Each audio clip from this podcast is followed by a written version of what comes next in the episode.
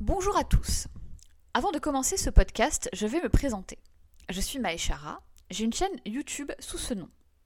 Je suis passionnée d'histoire et de mystère et je l'avoue également de true crime. Je ne suis pas historienne, criminologue ou autre métier du genre. Toutes mes recherches sont effectuées dans des livres ou sur Internet. J'espère que vous allez bien. Et dans ce nouvel épisode, je vais vous parler d'une autre disparition d'enfants. Car celle de Pauline Picard m'avait vraiment intéressée et j'ai eu l'impression que vous aussi. Cette fois, on part un peu plus au soleil puisqu'on va parler d'un jeune garçon de 10 ans originaire de Murcia en Espagne. Il s'agit selon Interpol de la disparition la plus étrange d'Europe. Le 25 juin 1986, aux alentours de 6 heures du matin, un camion Volvo F12 chargé de 20 000 litres d'acide sulfurique descend à toute allure le col de Somosierra, au nord de Madrid. Il double au moins deux camions, l'un en le frôlant tellement qu'il lui arrache un rétroviseur. Il se rapproche ensuite d'un troisième véhicule, le poussant à l'arrière et l'obligeant même à quitter la route. Ce camion, qui semble clairement hors de contrôle, percute un semi-remorque sur la voie d'en face à presque 150 km/h, ce qui paraît fou quand on sait qu'il était sur des petites routes de montagne. Il se renverse et déverse sur, la route ses 20 000 litres d'acide sulfurique. Un nuage toxique commence à se répandre. Les autorités arrivent très vite sur place et recouvrent le produit avec du citron et du sable afin d'éviter la contamination du cours d'eau à proximité, le Duraton, ce qui aurait causé une catastrophe écologique comme vous pouvez vous en douter. Les corps des conducteurs fous sont identifiés. Il s'agit de Andrés Martinez, un routier, et de sa compagne, Carmen Gomez. Lorsque les forces de l'ordre annoncent à la mère de Carmen la mort de sa fille, la femme va immédiatement leur répondre. Et le garçon S'il vous plaît, dites-moi que le garçon va bien. Comme vous l'aurez deviné, il n'y a aucun garçon sur les lieux. Alors, est-ce que la grand-mère a perdu la tête ou est-ce qu'il y avait bien un enfant avec eux? Bon, vu que j'en fais un podcast de disparition, vous vous doutez bien de la réponse. En effet, le couple avait emmené avec eux leur fils de 10 ans, Juan Pedro. Juan Pedro était un gentil petit garçon brun, aux yeux marrons, très intelligent. Il s'avère qu'il avait l'habitude d'accompagner parfois son père sur des courtes livraisons. Et depuis qu'il avait entendu parler des Pays basques, espagnols, à l'école, il il voulait vraiment y aller. Son père lui avait promis de l'y emmener s'il avait d'assez bonnes notes à l'école, et on connaît tous cette manigance, n'est-ce pas? Ce qu'il a fait, puisque euh, son fils était un élève qui n'avait pas vraiment besoin de ce genre de deal pour avoir des bonnes notes, en fait. C'était vraiment un petit garçon qui était très intelligent. C'est logiquement que, quand le père a eu une opportunité de faire une livraison d'acide sulfurique de Carthagène à Bilbao, il a décidé de prendre avec lui toute sa petite famille. C'était une longue route de plus de 800 km. En gros, ils ont pratiquement traversé l'Espagne du nord au sud. Donc, à peu près euh, du sud au nord, pardon. Donc, euh, une route d'à peu près 8 heures, avec beaucoup de passages montagneux. Il fallait passer par des petites routes étroites et sinueuses. Les trucs où vous vomissez tout le long, en gros. Je sais pas si vous avez l'habitude de la montagne, mais c'est horrible. Enfin, pour moi, en tout cas, c'est horrible. Ils partent le 24 au soir, à environ 19h, font leur première pause vers 21h où ils croisent un collègue du père qui leur parle et lui il dit que tout semble normal. Ils repartent et font quelques autres pauses le long de la route. Aujourd'hui, on ne sait toujours pas ce qu'il s'est passé, mais arrivé au col de Somosierra, Andrés semble perdre le contrôle de son véhicule et commence à rouler à toute vitesse en créant les dommages que je vous ai racontés précédemment. À la fin de sa course, le camion prend un virage beaucoup trop serré à une vitesse beaucoup trop élevée et bascule dans le vide. Sous l'impact, la cabine du camion s'écrase et tue Andrés et Carmen sur le coup. L'acide sulfurique commence donc à se répandre sur le sol et à y créer de petites explosions, ainsi qu'un nuage toxique et irritant. Alors, j'ai cherché du coup comment c'était possible pour les explosions, et en fait, il s'avère que l'acide sulfurique est susceptible de provoquer des incendies ou des explosions au contact de bases, de substances combustibles, d'agents réducteurs, de l'eau ou de matière organique. On recoudre donc d'une énorme quantité de jus de citron et de sable l'acide sulfurique pour ne pas qu'il contamine le cours d'eau à proximité, et les autorités commencent à chercher au niveau des freins, puisque pour eux et pour tout le monde, il paraît très probable que ceci ait lâché, euh, qu'il y a eu une, avarie au niveau du camion, quoi. Ce qui aurait provoqué la course folle euh, du camion. Mais les freins sont intacts. C'est à ce moment que la mère de Carmen, qui habite à Murcia, au sud de l'Espagne, donc petite parenthèse, c'est également là que vivaient Andrés Carmen et Juan Pedro, eux vivaient à Fuente Alamo précisément. Donc cette femme, en apprenant le décès de sa fille et de son gendre, leur demande comment va le garçon. Interloqués, les policiers commencent à fouiller les environs sur une trentaine de kilomètres à la ronde en se disant qu'il a pu être éjecté du camion. Ils organisent des battues, ils font venir des grues pour sauver la cabine et la cuve, ils creusent même le sable qu'ils ont eux-mêmes déversé afin de voir si par hasard ils n'auraient pas recouvert un corps de petite taille sans le voir. Mais ça leur paraît quand même très improbable parce que le garçon c'est pas un bébé, il avait 10 ans. Et ils ont raison, parce qu'ils ne trouvent personne. Ils se disent donc peut-être que le corps aurait été brûlé par l'acide sulfurique. Mais les scientifiques affirment sans l'ombre d'un doute que les quantités ne sont pas suffisantes pour avoir fait disparaître un corps. Ils explorent ensuite une autre piste. Peut-être que finalement, les parents ont estimé que le trajet était trop long et que le, petit garçon ne s'est pas joint à eux. Ils font donc parler, si je puis dire, le tachygraphe du camion. Si vous ne pas ce qu'est un, tachygraphe, eh bien moi non plus. C'est un appareil enregistreur de vitesse, de temps de conduite, de pause, etc., présent dans les véhicules de transport routier.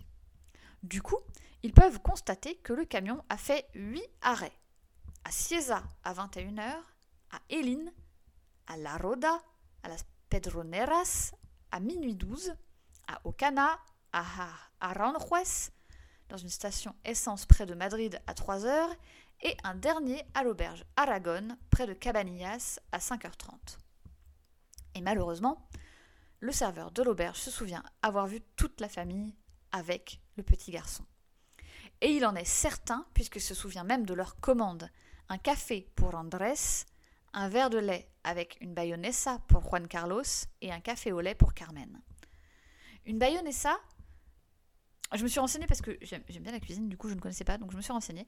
Une bayonessa, c'est une pâtisserie faite avec de la pâte feuilletée et euh, des cabello de hanrel, qui est une confiture filandreuse à base de chair de courge, et la traduction euh, d'ailleurs, euh, cabello de, cabello en espagnol ça veut dire cheveux d'ange. Ce qui n'a rien à voir avec les cheveux d'ange en France, qui sont des vermicelles, je ne sais pas si vous connaissez, mais du coup, moi, quand j'ai lu la recette pour la première fois, je ne comprenais pas le concept de fourrer de la pâte feuilletée avec des vermicelles. Bref, revenons à notre sujet. Ils prennent donc leur petit déjeuner dans cette auberge pendant 15 à 20 minutes, puis remontent dans le camion citerne. Et c'est la dernière fois qu'on verra la famille ensemble. Le plus étonnant vient ensuite. Pendant les 23 minutes que dure l'ascension du col de Somosierra, la famille a effectué 12 arrêts 12 en 23 minutes. Le plus court d'une seconde, donc tout ça on sait euh, grâce au tachygraphe, oui c'est ça. Le plus court d'une seconde et le plus long d'environ 20 secondes. Ça peut évidemment laisser penser à un problème mécanique, mais je vous rappelle que rien n'a été noté dans le camion lorsqu'il a été inspecté. Et surtout, ça n'explique pas où est Juan Pedro. Le troisième chauffeur percuté par le camion d'Andrés fait une déclaration intéressante puisqu'il dit que lorsqu'il est sorti de la route, après avoir été percuté par l'arrière par le véhicule fou, il a été approché par un fourgon Nissan Vanette blanc avec un homme moustachu et une femme habillée comme une infirmière, tous les deux semblant d'origine nordique. Elle a soigné ses blessures et les deux se seraient rendus au niveau du camion d'Andrés afin de récupérer un paquet dans la cabine. Évidemment, les deux personnes n'ont jamais été retrouvées et le petit Juan Pedro non plus. Bon, cette histoire de paquet récupéré, ça n'a jamais été prouvé, et rien ne dit que ça n'a pas été inventé de toutes pièces par l'homme pour enjoliver l'histoire ou lui donner un sens. Ou même pour se rendre intéressant. Plus de 3000 fourgonnettes Nissan Vanette ont été fouillées, mais rien n'a été trouvé. Cette disparition est tellement mystérieuse que beaucoup, beaucoup, beaucoup de théories courent à ce sujet, Certains pensent qu'il s'agissait d'un kidnapping ou en lien avec un réseau de drogue. D'autres, que le petit garçon a été recueilli pour être soigné, puis gardé par la famille. Ça, ça m'étonnerait vraiment, car Juan Pedro, comme je vous le disais tout à l'heure, n'était pas un bébé, c'était un garçon de 10 ans, qui avait déjà une famille, puisque la mère de Carmen était en vie à l'époque. Je pense pas qu'il aurait pu être gardé comme ça par une famille sans qu'il dise rien, à part si bien sûr il a été enlevé contre son gré, donc retenu prisonnier, ou alors qu'il ait complètement perdu la mémoire suite au choc. Il a été reporté qu'en mai 1987, à Madrid, une vieille femme aveugle est entrée dans une auto-école en disant être iranienne et en demandant la direction de l'ambassade des États-Unis. Un petit garçon d'une dizaine d'années était à son bras pour la guider. Et lorsque le propriétaire de l'auto-école a félicité le jeune garçon pour son parfait accent espagnol, la vieille dame a changé immédiatement de sujet et est partie. Cet homme pense avoir reconnu Juan Pedro quand il a vu ses photos par la suite, mais évidemment personne n'a jamais retrouvé cette vieille femme. La théorie la plus relayée est donc celle du trafic de drogue dans lequel aurait pu être impliqué le père de Juan Pedro. Deux théories voient le jour.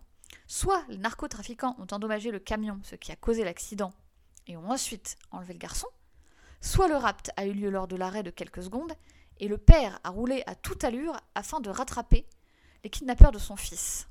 On émet aussi l'hypothèse que, voyant le camion, les dealers ont voulu forcer Andrés à transporter de la drogue pour eux, mais devant le refus du père, auraient enlevé l'enfant pour l'obliger à le faire. Ce qui rejoindrait ensuite la thèse du père qui conduit à toute allure pour attraper ceux qui auraient enlevé son fils. Une autre théorie serait que les deux personnes vues de près du camion donc la dame habillée en infirmière et son compagnon, le grand moustachu nordique, seraient des personnes que l'on a déjà vues lors de cas impliquant des ovnis. Apparemment, c'est assez commun de voir des gens habillés en blanc et paraissant d'origine nordique dans les cas d'enlèvement par les extraterrestres. Bon. Personnellement, je ne crois pas du tout aux théories d'enlèvement extraterrestre. Je dis pas que je ne crois pas aux extraterrestres, hein, attention. Je dis que je ne crois pas aux théories d'enlèvement quelle qu'elle soit d'ailleurs, mais je me devais de vous la présenter car c'est une théorie qui revient souvent. La dernière théorie, et la plus probable selon moi, c'est que le petit garçon a été blessé pendant l'accident, ou même brûlé par l'acide qui avait commencé à s'échapper de la citerne, et il a cherché un point d'eau pour soulager ses brûlures. Et on sait qu'il y a une rivière pas loin, du coup peut-être s'y est-il rendu, et est-il tombé dedans, ou même tombé ailleurs à cause du choc causé par l'accident, ou des vapeurs de l'acide, ou tout simplement parce que le terrain était très accidenté. Et plusieurs affaires de disparition se sont résolues des années plus tard, lorsque l'on a retrouvé des squelettes dans des zones montagneuses accidentées, auxquelles personne ne pouvait accéder, sauf avec des gros moyens de descente en rappel, mais il faut savoir où chercher. Enfin bref, c'est très compliqué de retrouver un corps dans les montagnes. On peut euh, se souvenir des cas euh, malheureux de euh, Antoine Zoya et de Lucas Tronche, par exemple, pour ne citer que ces deux exemples français. Voilà. Euh, n'hésitez pas à me dire ce que vous pensez être la théorie la plus plausible. Alors apparemment quelqu'un sur ma vidéo euh, YouTube m'a dit qu'il y avait des nouvelles avancées, qu'on avait retrouvé des ossements dans, une grotte. Je n'ai absolument pas trouvé quoi que ce soit là-dessus. Il faut que je pousse un peu plus mes recherches. Voilà, j'espère que ça vous aura intéressé. N'hésitez pas à partager cet épisode euh, avec des amis ou des, la famille ou qui vous voulez, que ça pourrait intéresser. N'hésitez pas à venir faire un petit tour sur ma chaîne YouTube euh, pour avoir plus de détails. Et euh, merci pour les écoutes. Je me suis aperçue qu'il y avait bientôt plus de 1000 écoutes de mon podcast, toutes plateformes confondues. Et ça, c'est super cool. Merci énormément, ça me fait super plaisir. Je vous embrasse très fort et je vous dis à bientôt.